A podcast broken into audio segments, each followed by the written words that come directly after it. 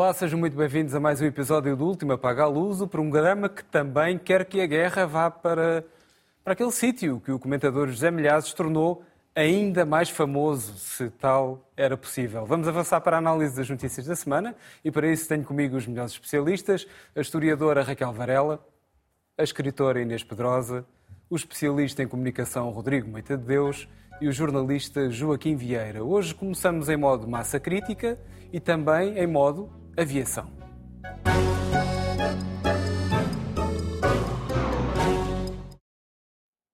Ora, vai não volta, fazem-se parangonas com a TAP, uma das empresas preferidas do elemento mais liberal do nosso painel. E dentro desse universo de parangonas, há também notícias recorrentes sobre a relação entre a TAP e o norte do país, nomeadamente a cidade do Porto. Esta semana, na capa do Jornal de Notícias, dizia-se o seguinte: Turismo de Portugal diz ao norte para optar pela Ibéria em vez da TAP. E logo se reacenderam velhas questões económicas, territoriais e aeronáuticas. Aqui, em modo massa crítica, a pergunta é a seguinte: o Norte tem razões de queixa? Joaquim, boa noite. Boa noite. É um bocado insólito, no mínimo, eh, esta posição de, assumida pelo Turismo de Portugal, que é um organismo que depende do governo, é, ao mesmo tempo que a TAP se tornou, desde o ano passado, uma empresa pública praticamente a 100%. E embora é, eu perceba, e já tínhamos discutido isso aqui, que a TAP deve ser orientada como uma empresa eh, com o objetivo de ter lucro, até não, para não pesar mais para os contribuintes do que já pesa, dados os milhões que nós estamos a pôr no, na, na, companhia, uh, ela tem que ser gerida de uma forma eficaz a esse nível e, portanto, não é uma empresa que exista para perder dinheiro. Uh, e, portanto, uh, o, plano de voos de Lisboa, do Porto, tem que ver com isso. E, de facto, o Porto tem se sentido prejudicado nessa medida, porque não, tem, não é tão beneficiado como Lisboa. Lisboa, o aeroporto de Lisboa é, está transformado no hub da TAP. Embora eu tenha visto, antes de vir para aqui, fui agora ao site da TAP e verifiquei que há 27 ligações internacionais que a TAP assegura a partir do Porto. Mas o Porto, mesmo assim, não considera suficiente. E tanto não considera suficiente que também o próprio Turismo Portugal, de Portugal acha que não, e portanto, já que a TAP não satisfaz a ambição que é legítima que o Porto tem como centro de, de atração turística, uh, vem o Turismo de Portugal dizer que uh, então é, o melhor é o Porto apostar na Ibéria. Uh, e eu, de facto, isto tem, isto tem dois lados. Por um lado, é o, o, dinheiro que os contribuintes estão a gastar com a TAP e, portanto, também os contribuintes do Porto gastam tanto como os de Lisboa. Mas, por outro lado, é o problema da gestão racional que, que, que a empresa deve ter. Será que a Ibéria poderá ter os lucros a partir do Porto que a TAP não tem. Isso também eu acho estranho.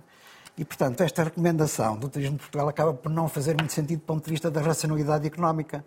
Uh, agora, eu acho que o Governo tinha um esclarecimento a dar sobre este assunto, dado que o Turismo de Portugal, como eu disse, é um organismo governamental.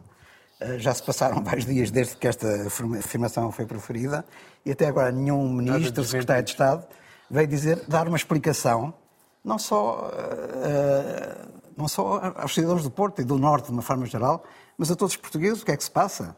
Temos dois governos diferentes que encaram isto de formas diferentes em relação ao turismo no Porto. É um mistério que está por resolver. Rodrigo, alguma pista para resolver o mistério? Esta é uma história, é um faz de conta, não é? é uma coisa maravilhosa, é uma conversa que tem anos sobre a questão da TAP no Porto. Mas é um faz de conta e toda a gente faz de conta. O Presidente da Câmara do Porto faz de conta que leva o assunto a sério e o Governo, por acaso, ia corrigir, entre aspas, o Joaquim, porque hoje ouvi o Secretário de Estado das Comunidades explicar que tinha telefonado para a TAP e tentado sensibilizar a administração. Faz de conta, não é? O acionista liga para o empregado e sensibilizar para a matéria, não é? Mas é um faz de conta. Eu fui ver uns números que gostava de partilhar que a empresa já não tem a sua autonomia eh, administrativa também, pelos vistos. Mas pelos vistos nunca teve, não é? Mas há anos que a TAP se está a retirar do Porto e faz sentido. Eh, mas eu gostava de partilhar convosco alguns números, pedir à nossa realização para pôr no ar.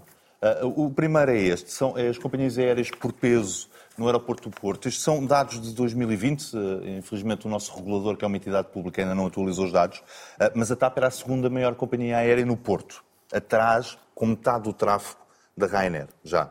Isto em 2020. Eu pedi agora para porem o segundo dado muito engraçado, que é outro aeroporto que ninguém fala, que é o aeroporto do Algarve, onde a TAP aparece em sexto lugar.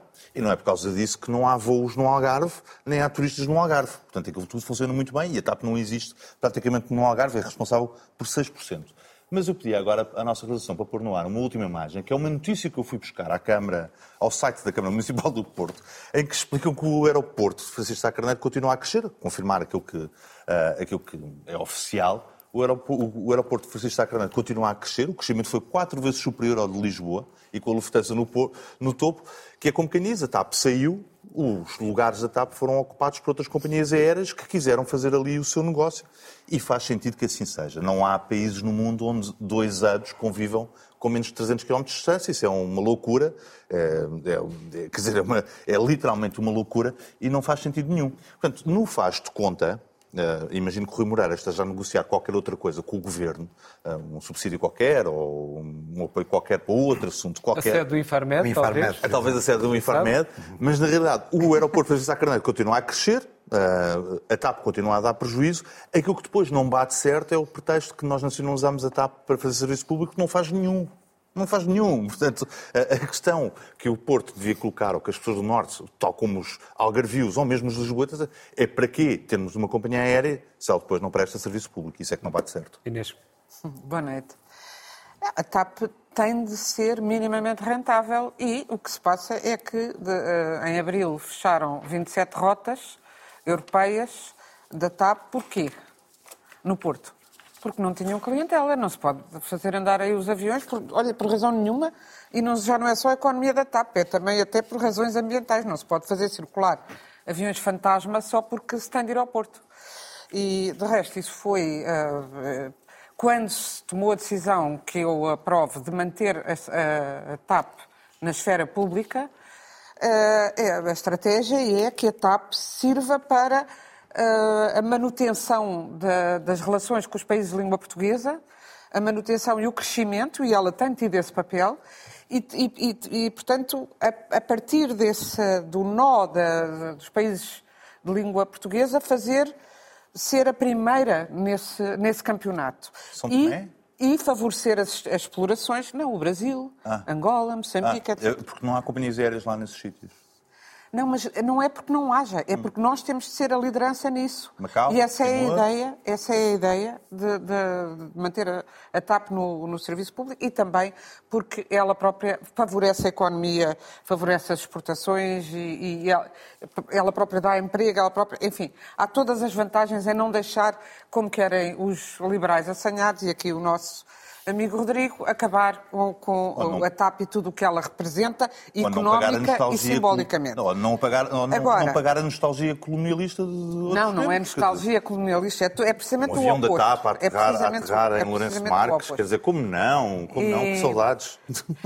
E, mas tem de ser viável e isto é uma conversa puramente demagógica, uh, repetitiva do Porto e do senhor demagogo presidente da Câmara do Porto, e à qual respondeu, se calhar com alguma, com alguma precipitação, porque, porque cria logo um facto político. É um facto, é um fé diver completo, isto não existe.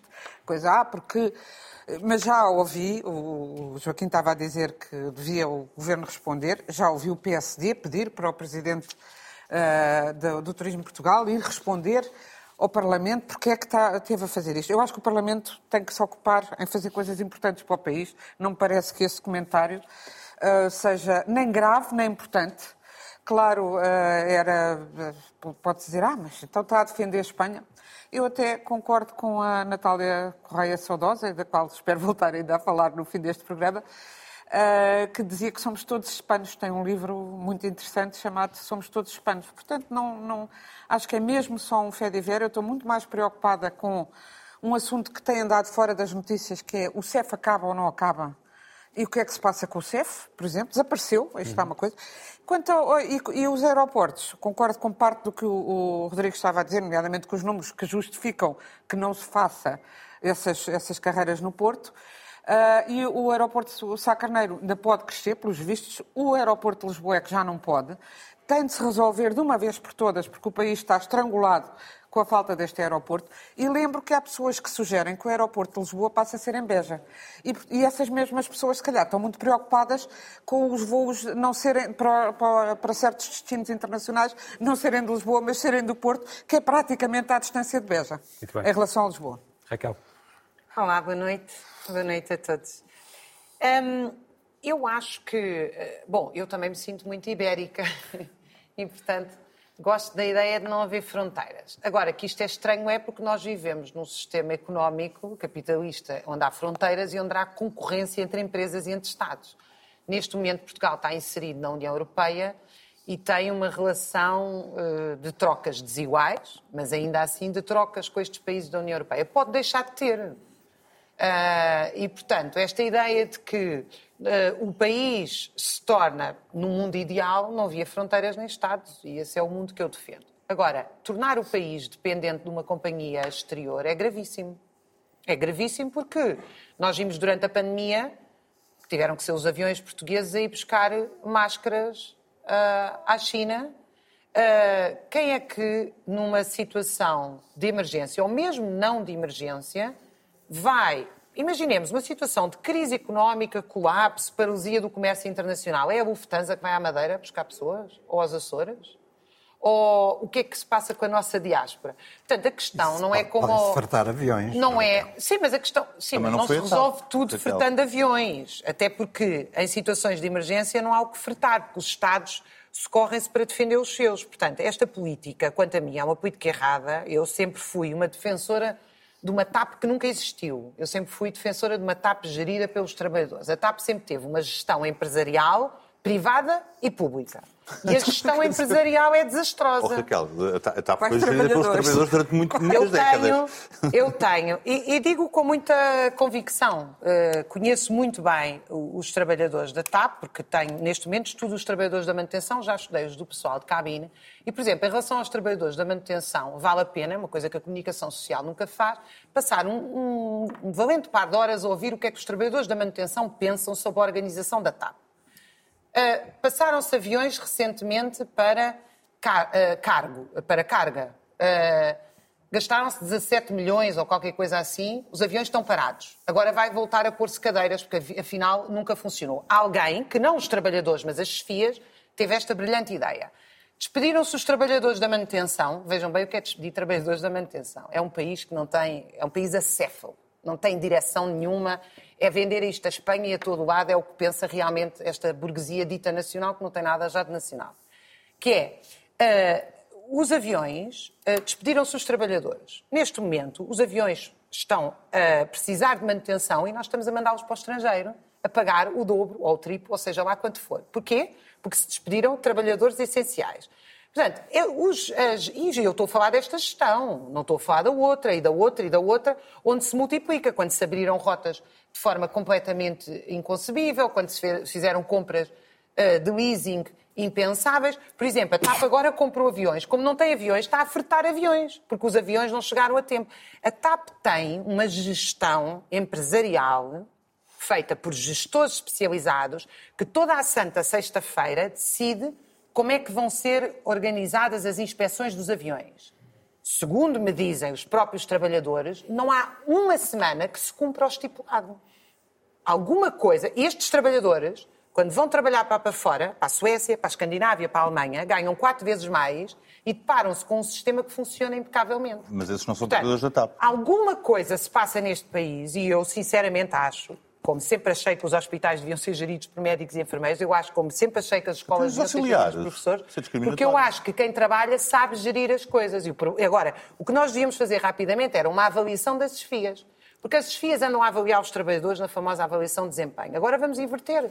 Vamos brincar de outra forma. Vamos começar a brincar de outra forma. Vamos avaliar estas desfias e vamos pôr cá fora todas estas decisões completamente irracionais que, no fim, acabam sempre em déficits catastróficos, uhum. numa empresa que está. Eu não sei qual é a ideia destas FIAs, se é vender à Ibéria, se é à Lufthansa.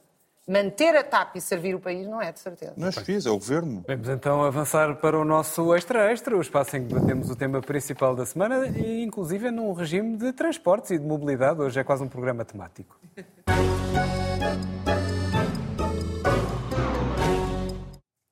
E das insatisfações a norte, migramos para as inquietações a sul. A gestão autárquica de Lisboa anda agitada e tudo por causa da Avenida da Liberdade. Ou melhor, tudo por causa das bicicletas. Ou melhor, tudo por causa dos automóveis. Bom, o que se passa é que parece haver um conflito entre visões de cidade e visões de mobilidade que parece ter condições para apimentar o mandato de Carlos Moedas, mas que ao mesmo tempo tem o condão de pôr em debate a questão da mobilidade e até da legitimidade democrática. Pode uma oposição impor medidas a quem venceu umas eleições com minoria? Inês.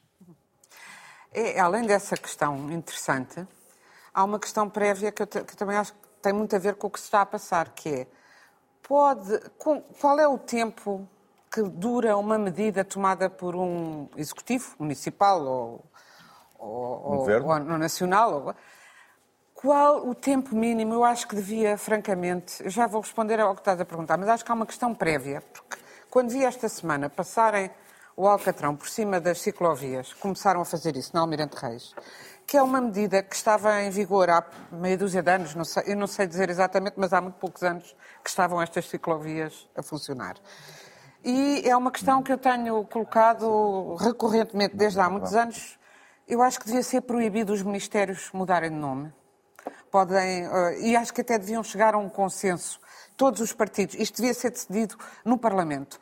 Uh, qual é o número de ministérios ideal para não andarem a crescer, encolher e não sei o quê, até para eu usar isso como demagogia política pura, mas pelo menos aqueles que existem, não mudarem de nome. De carta, porque é papéis tudo. de carta, os vidros, uh, toda, to, tudo. E a, e, a, e a legislação interna. Não se pode decidir nada no Ministério durante uns meses, porque uh, aquele, aquele Ministério não tem legislação interna, não tem os procedimentos, tem de se fazer procedimentos novos.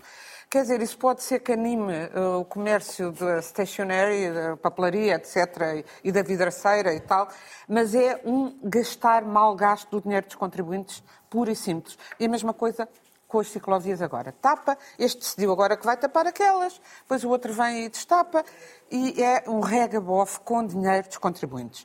E, portanto, agora, quanto à tua pergunta, a oposição, quer dizer, ganha-se, quando se ganha a minoria, tem-se a negociar, até chegar ao limite terrível do queijo limiano, que a gente todos, que todos nos lembramos ainda, não é? Mas é, é, é o sistema democrático a funcionar. Se calhar é é por isso que às vezes é preferível, quando se chega a determinados limites, que haja uma maioria absoluta para governar, gosto ou não, porque ao menos fazem aquilo que se comprometeram. A gente julga aqueles, ah, às vezes, eu, eu sempre, durante toda a vida, gostei muito das minorias ah, fiscalizadoras de governos, mas agora começo a achar, comecei a achar na queda da, da geringonça que se calhar não é o melhor sistema e agora o que se passa é que uh, Carlos Agora andas já... contente com a maioria absoluta. Para já não estou descontente. Para, para já não estou descontente, sinceramente, porque, enfim, vamos ver se cumprem o que está no programa. Eu concordava, quer dizer, eu gostaria que o país evoluísse muito mais, mas eu também gostaria. Na minha cidade ideal já não havia carros. E o que eu penso em relação às, às questões da mobilidade é uh, que os carros nas cidades vão ficar rapidamente tão obsoletos como o Sr. Carlos Barbosa. Esse coitadinho já nasceu obsoleto. Estás mas a falar tem do muito... líder do Automóvel Clube. O líder do Automóvel Clube, que faz uma campanha brutal, porque agora... E, e houve aqui, e aqui foi uma medida realmente da oposição que Carlos Moedas terá que aceitar, uh, mas é uma medida que nem sequer devia ser já ideológica, porque cidades tão diferentes, uh, como Londres, uh, Nova Iorque, Paris, têm, Paris tem já uh, o fecho de vias principais ao domingo há muito tempo. E as outras, estas outras que eu enumerei, todas têm uh, o limite máximo de 30 km no centro da cidade, que é perfeitamente viável, não entope mais porque a cidade entupida já ela está. E claro que o futuro das cidades passa por tirar os carros para as pessoas poderem viver, para não, por, por razões de poluição e por razões de, de stress, de anti-stress. Claro que tudo se encaminha para que os carros desapareçam das cidades. A cidade ideal será uma cidade com bons transportes públicos. A, saída dos carros obrigará a que sejam melhores, e designadamente até os autocarros de Lisboa, eh, que não cumprem uh, nunca horários, passarão a cumpri-los se não houver tanto, tanto trânsito. É? Portanto, isto uh, tudo me parece. Esta movimentação de ah, isto já não é como era. Mas eh, o mundo vai mudando e porque os clientes das grandes marcas, não vou aqui citar quais para não lhes dar mais publicidade, da Avenida Liberdade, que é a Avenida Liberdade, mas depois tem as máscaras, eh, toda, todo o liberalismo é da liberdade e do liberalismo económico mais violento, porque os que vão comprar aquelas, aquelas grandes marcas não vão de metro. Não, essas, esses que vão comprar essas grandes marcas vão lá, escolhem e depois vão-lhes entregar a casa. Ninguém lhes explicou que é assim. Não vão lá com o carrinho posto em cima do passeio para comprar. Portanto, não é assim que funciona. Também não vão propriamente a Lisboa, vão direto a Paris. Pronto, não se calhar não vêm, pronto. Não precisam de ir Também a Lisboa. eu até me espanto como é que há tantas grandes marcas e tantas lojas vazias, mas isso é toda uma outra questão. Tanta loja vazia que ali há, que, que montras serão aquelas, isso é toda uma outra questão também, se calhar, muito interessante.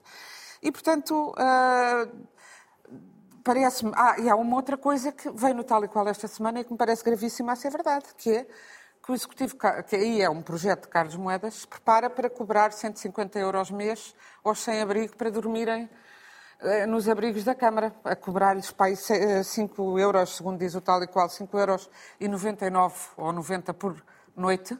É uma renda? Uma renda, acho que superior à de certas residências artísticas.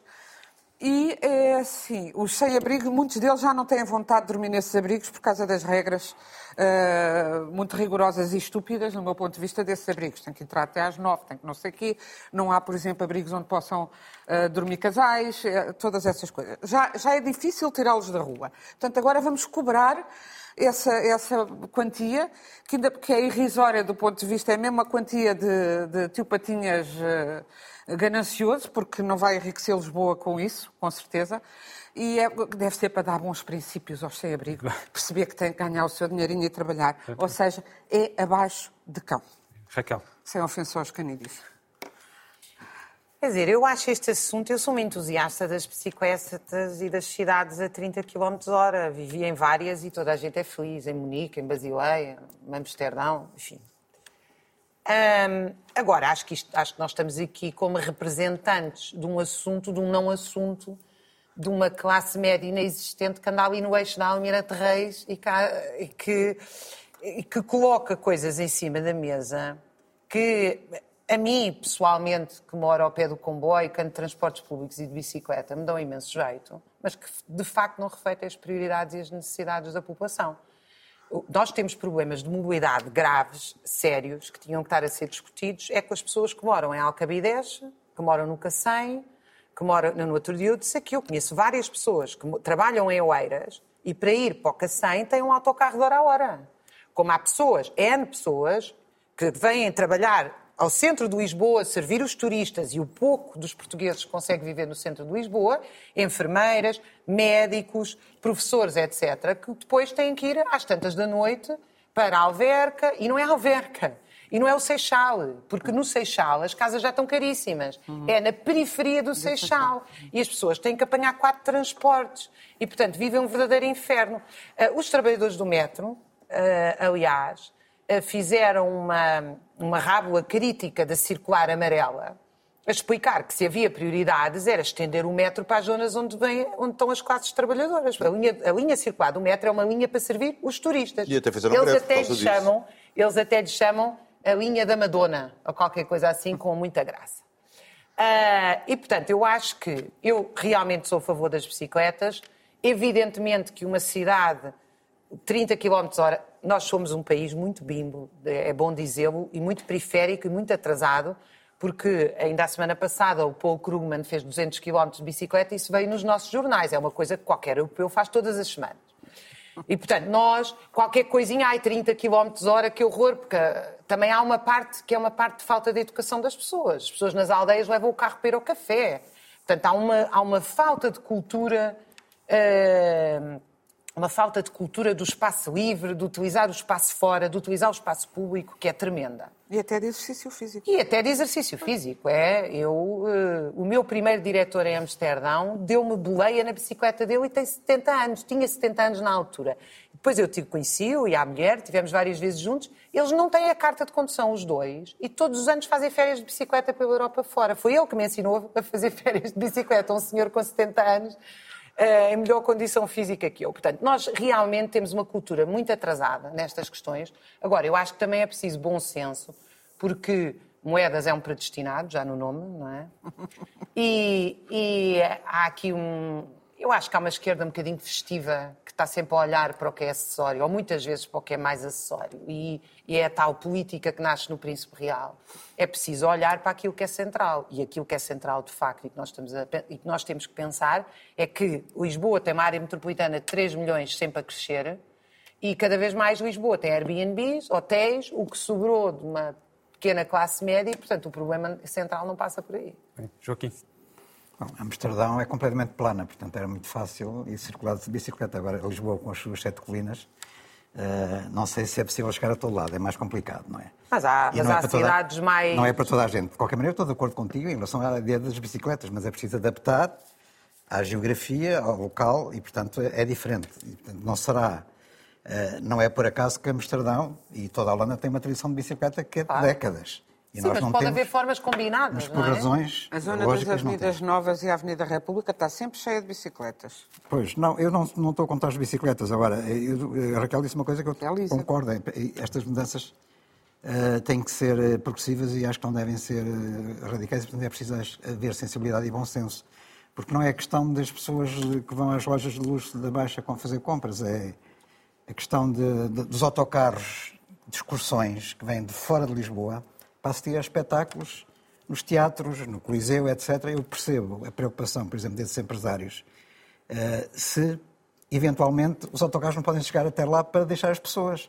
Portanto, por devia, devia, pelo menos, por trás para onde? Então toda, toda, todo, todo o perímetro vai ser fechado ao trânsito pelo- aos fins de semana, não é? Eh, acho bem, por exemplo, nesta primeira fase, até porque não está resolvido o problema da mobilidade alternativa para a população, que eh, os carros privados não pudessem de facto circular ao fim de semana, não é preciso, as pessoas estacionam longe e podem ir a pé. Mas pelo menos transportes públicos ou transportes coletivos deviam poder circular à mesma. Se calhar o metro não resolve só eh, a situação. Não há alternativas. Deixa-me só haveria- contar uma Haveria coisa- aqui a necessidade de pensar... metro. no- até, até porque, digamos... Coliseu ao metro. eh, Sim, mas as- eh, a os autocarros vão deixar ali. as pessoas que vêm da Baixa da Banheira não funcionam numa estação de metro e depois vão apanhar o metro para ir até ao Coliseu. Claro, tu sabes Eh, que em é Amsterdão eu quer dizer, é um um bocado ridículo, não é? só Uma para confirmar aquilo se, que estás se o a autocarro dizer. pode deixar as pessoas lá Claro, porta. só para é? confirmar o que estás a dizer. Eu, em Amsterdão, comprava um bilhete de música que incluía o bilhete do autocarro e um copo de vinho para ir a um concerto. e o autocarro vinha de 3 em 3 minutos. Isto não existe em Lisboa. Ou seja, as pessoas de facto não têm Nós alternativa. Pois, mas é a tal interromper, alternativa que não, que- não existe. Ah, e, portanto, isto não está pensado na sua globalidade. Agora, que se caminha para este- para- nesta direção, pois claro que caminha, quer dizer, isso é uma questão de civilização, de progresso, de desenvolvimento. E Carlos Moedas, que viveu em cidades europeias onde provavelmente já existiam estas limitações, já estava habituado, ele que se apresenta como um presidente da Câmara da modernidade, fez slogan campanha era nessa Novos base. Tempos. Eh, novos tempos, portanto, reis. não é provavelmente um regresso ao, ao- ao império do automóvel, que isso já não faz sentido. Eh, quer dizer, ele aqui terá que conciliar um pouco aquilo que é a vontade da oposição. É verdade que eh, estas situações são complicadas. É, é a chamada coligação negativa que deitou abaixo o orçamento e, portanto, causou eleições. Portanto, é uma coisa parecida, não é? Claro. Neste caso, ao nível autárquico. Eh, eh, mas é assim que as coisas eh, funcionam neste sistema democrático e, portanto, tem que se adaptar, ou então fazer cair a variação e convocar e fazer com que haja eleições antecipadas. Não parece que não isso-. Que isso, seja, que, que isso seja muito viável. Mas eu já agora, a propósito de- destas questões, gostava ainda de levantar um, um outro, um outro assunto relacionado também, de alguma forma, com os problemas dos, dos autocarros, dos estacionamentos, dos carros, aliás, etc., na cidade. Estamos a falar um pouco de Lisboa, enfim, já falámos de Porto por causa da TAP, agora estamos muito concentrados aqui em Lisboa, mas gostava só de dizer isto. Ah, com a pandemia foram autorizadas temporariamente a construção de centenas de esplanadas, ah, ah, não só em Lisboa como no Porto. 365 em Lisboa e, curiosamente, 375 no Porto, mais 10 do que em Lisboa, apesar de Lisboa ser uma cidade maior. E esta, estas planadas que, têm, que, que nós encontramos hoje em dia por todo lado, tornam de facto a cidade muito mais agradável, muito mais aprazível e muito mais atrativa até para quem nos visita. Ora, acontece que neste momento as autarquias querem obrigar os, os donos de cafés, pastelarias, restaurantes, etc., a, a destruir, a eliminar estas, até ao fim do ano, eliminar estas planadas eh, e investiram alguns 2 mil, 3 mil euros, porque isto era apenas temporário. Para quê? Para devolver estes lugares ao estacionamento automóvel. Porque uma esplanada tira um ou dois lugares eh, que antes estavam ocupados por, por carros. Eu isto acho altamente errado. Agora até a freguesia de Arroz, que mudou eh, de mãos, Quer antecipar nas- quer antecipar para setembro. E, portanto, fez uma espécie de ultimato aos donos dos restaurantes para tirarem as planadas até setembro. E, de facto, isto é, um- é- é uma, é uma qualidade, é uma mais-valia que desaparece. E é um ponto de atração de Lisboa que eu acho que se deve manter. A experiência é positiva, as pessoas estão muito contentes com isso e não há razão para voltar atrás. E, portanto, arranjem alternativas, construam mais parques de estacionamento. Se a questão é, é parquear os automóveis, mas não, não eliminem as planadas, por favor. Acho que isso é, dá uma imagem muito positiva e muito agradável de Fica Lisboa. aqui um slogan do Joaquim, não eliminem as Que eu esplanadas. subscrevo, eu subscrevo. Subscrevemos, subscrevemos. Todos, todos, todos. Eu queria começar por dizer que concordo absolutamente com a Inês. Eu sou absolutamente, acho, acho também pouco sensível e até perigoso a alterações radicais de políticas, principalmente quando implicam custos para o erário público, assim de repente em seis meses. Mas já o era ah, quando o último governo reverteu algumas medidas, Mas passou das sou para 35 para as todos. 40 anos, para as 30, das, 35 para as, das 40 para as 35 horas, quando nacionalizou a TAP. Mas eu já pensava assim antes. Mas não é este o caso. Como estamos em ambiente de campanha, parece que a campanha das autárquicas ainda continua em Lisboa, na realidade. Até diretos fizeram da Almirante Reis. Vocês têm noção do que é, que é ter três canais de televisão a fazer diretos porque estão a mexer na ciclovia da Almirante Reis? Da importância que aquilo tem para o país. Bom, discutir-se o orçamento de Estado no Parlamento. E estavam três jornalistas com três câmaras de televisão. Vem aí a máquina, a máquina vai atacar, vai tirar o verde do asfalto e vem manifestantes indignados, vão mexer no nosso verde. Aquilo é uma coisa, aquilo... Este piso é uma anedota, é, um- é literalmente uma anedota. É uma anedota por variedíssimas razões. A primeira das quais... Mas campanha, achas que há Não, a possibilidade completamente do em campanha. Cair e voltar Não, a haver eleições? Não, acho, acho só que, que é- estamos em campanha, estamos em ambiente de campanha porque... oh, quer dizer, Eu acho que era mais porque dava boa, boa a audiência. ciclovia não vai ser não eliminada. dá, não, é impossível... E também ter- há uma certa porosidade dos média àquele, àquela, esta esquerda festiva. Ah, é não, dizê-lo. imenso, há imenso. Mas, mas, mas eu, ainda por cima, não é este o caso. Nós temos, falando concretamente, a Câmara Municipal de Lisboa instalou aquelas ciclovias, a maior parte dos, dos 95 km, não, não quero enganar nos números, mas os 95 km, chamou-lhe ciclovias pop-up. Era o nome. Foi durante 2020, durante o período da pandemia. Isso até deu um imenso brado. Houve, a campanha foi toda feita em cima das ciclovias pop-up. Bom, o pop-up significa que são temporárias. Aquela da Almirante Reis até foi feita e desfeita pelo menos duas vezes, porque houve críticas, etc. Não era para ser temporária, era porque se tentou uma solução melhor do que E depois, porque outra solução. Foi e, ensaiado. e o Carlos Moedas foi eleito a dizer vou reformular. Sim, a, Escrito no a ciclovia não vai ser eliminada. Vai não, ser, não vai ser eliminada, mas está, transformada está numa escrito única no programa pista, lá da, da Junta de Freguesia de Arroz, então vai ser reformulada a ciclovia de Almirante Reis. Mas vê-se uma máquina, pronto, vem aí o coisa, campanha, tal, a tragédia que vamos perder a ciclovia de Arroz. E não tem, quer dizer, e, nós deixámos que um assunto se tornasse uma coisa de ideologia, de radicalismo, ao ponto de uma pessoa não pode dizer que é um disparate ter que circular a 40 km por hora na segunda circular, que tem três faixas para cada lado e não passam peões. Não pode dizer isso, porque senão é logo. Tu és a favor dos automóveis, és contra as bicicletas. Não, é só um disparate circular a 30 ou 40 km por hora na, na segunda circular. Ou no eixo norte-sul.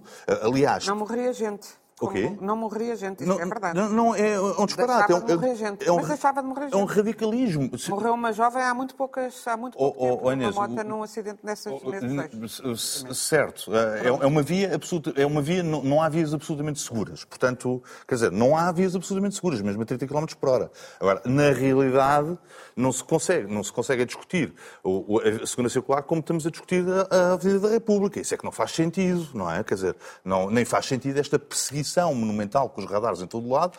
Parece que uma pessoa, quer dizer, é- é- parece que está à frente de paparazzis, eh, permanentemente estão a tirar a fotografia. Quer dizer, isto é um nazismo inacreditável. Quando não é nazismo, isto no final do dia é só uma fonte de receita porreira. Não é? A, nossa, a Emel, em vez de estar a Foste fazer- um pouco putinista a ver Completamente, nazismo nos radares. Vocês têm noção? Vocês têm noção? lado. A Emel, Desradificar a É cidade. é- desnazificar os a radares. Emel, a Emel- Chamar o Putin, A Emel é uma entidade que devia estar para regular lugares de estacionamento. Isto a propósito dos lugares de, de estacionamento. Acabou a fazer carregadores elétricos. Não é? Agora explica-me o que é que carregadores elétricos têm a ver com lugares de estacionamento em Lisboa. E partes de estacionamento onde são necessários não os faz. Não é? Faz os outros que lhes dão dinheiro. E dá lucro a Emel. Vocês têm noção do que é que é uma empresa pública em Lisboa que dá lucro castigando os seus municípios? Portanto, é uma coisa de. Ah, dá lucro e devia estar contente. é uma- Não, não, não, não, as empresas públicas não servem para dar lucro. Mas vou. vou-.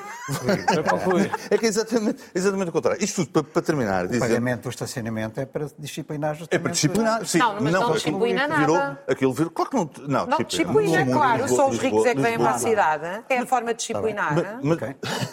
ainda, É verdade isso? ainda assim. Porque tu nos outros países, nos outros países, desculpa, É, nos é, outros é, é países mel, é mel, é colocado um preço alto para os carros, mas os- toda a gente tem transportes públicos de 3 em 3 minutos. Cá não, Cá não, um preço cá tens, alto. tens os transportes públicos em um greve. preço alto o problema dos os transportes públicos não é o equipamento, Ah, é- não, é, a eles estarem permanentemente greve em greve. ajuda a salvar os não, é, é estarem públicos. permanentemente em greve. Está Os, a- os transportes públicos não funcionam, não funcionam em Lisboa porque os dos trabalhadores, os trabalhadores são os incompetentes e fazem greves. Eu já tinha é dito uma coisa. que este ano vai haver greves o ano inteiro porque acabou-se o PCP Acabou-se- acabou-se claro, é óbvio. e problemas que não- E se calhar porque existe uma coisa chamada inflação e os trabalhadores não têm dinheiro para comer. Mas Talvez, é, é para todos, isso. é para todos, mas só uns é que Ah, é para greve. todos. É para Não, todos, há uns que não têm a inflação, problema, A inflação normalmente costuma ser para todos, os portugueses. Isto, para, para terminar, dizendo uma coisa, eu, eu subscrevo tudo aquilo que o Joaquim disse relativamente às panadas e é bom devolver de facto a, a rua aos lisboetas. Não há nada pior que uma cidade sem vida na rua.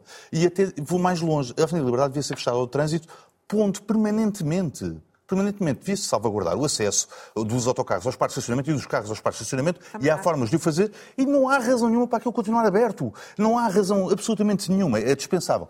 Terminando dizendo, falando, falando do meu querido amigo Álvaro Covões, que depois de o ter ouvido falar sobre as compras na, na Avenida Liberdade e a ida de carro, tive quase vontade de dizer que o melhor é abrir, reabrir as- a Rua das Portas de Santo Antão ao trânsito automóvel, para estragar o negócio no Coliseu, porque lá funciona bem. Fecha-se a rua ao trânsito, aparecem pessoas. É só isso. Exatamente. É, é- é- é simples, É não, contrário. não é uma questão É de o engenharia, é, uma questão de bom senso. é. Fecha-se ao trânsito, aparecem pessoas. Exatamente. fica aqui então esta nota do Rodrigo. Agora vamos rapidamente às gordas com as nossas melhores manchetes da semana.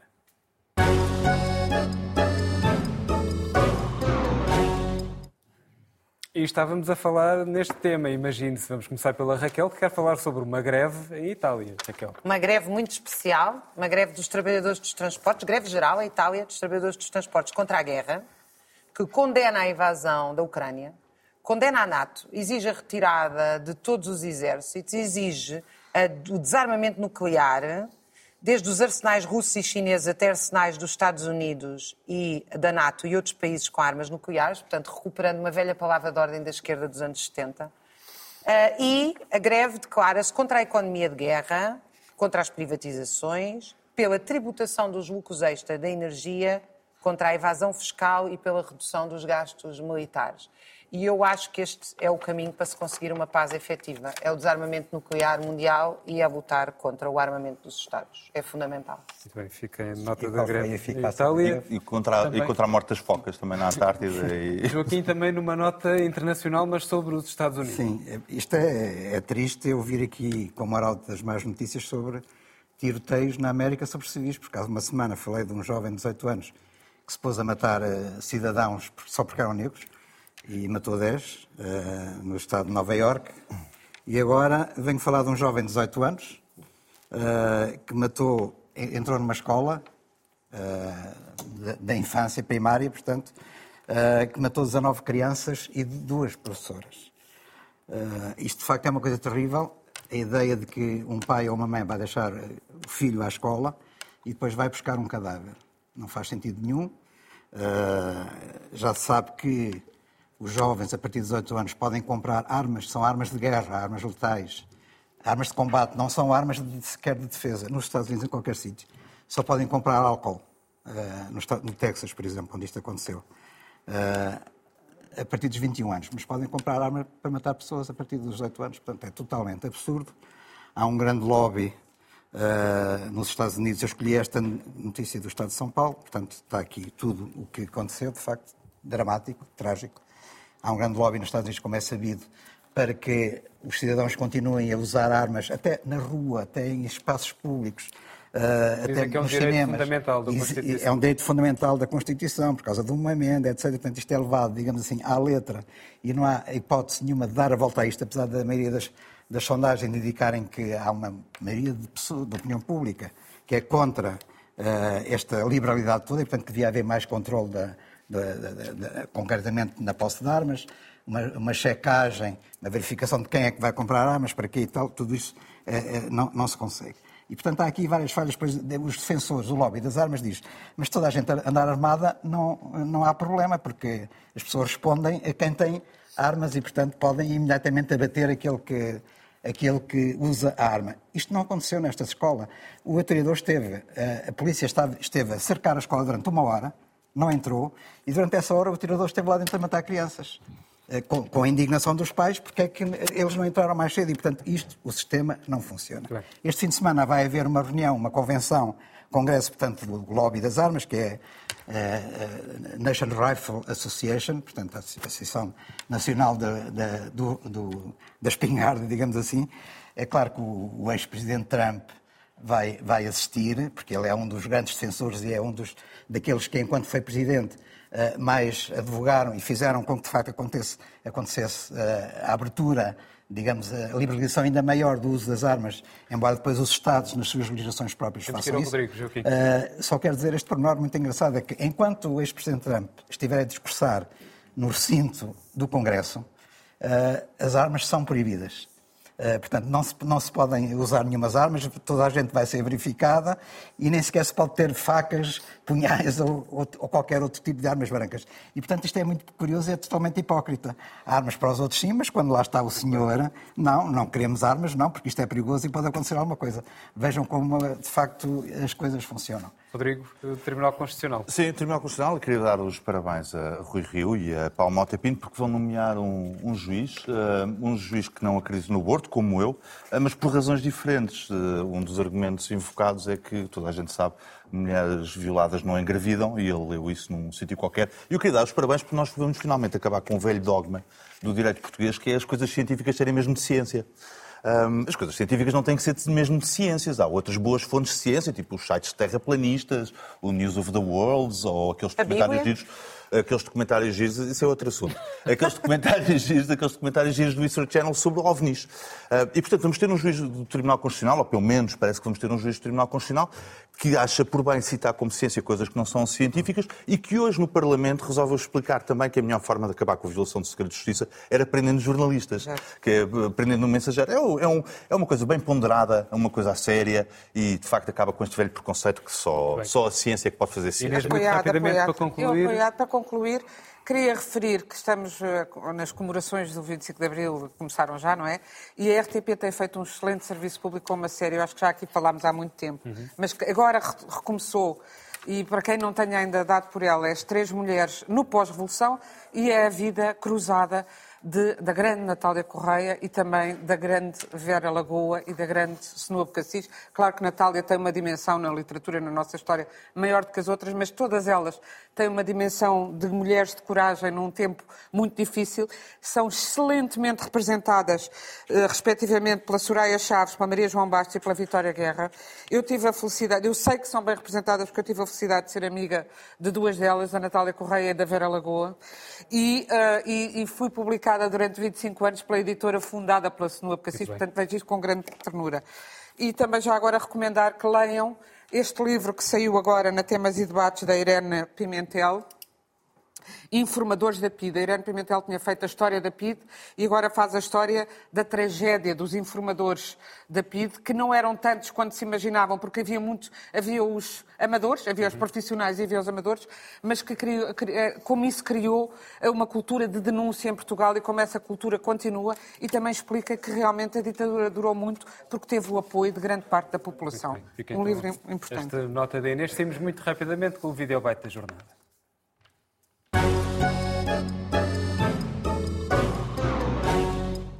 Realmente eh, o Porto não desarma. Traz Solari, é o gol, pode ser o gol, é o gol, é o gol, é o gol do gol. Mazer, Mazer, aos 32 minutos.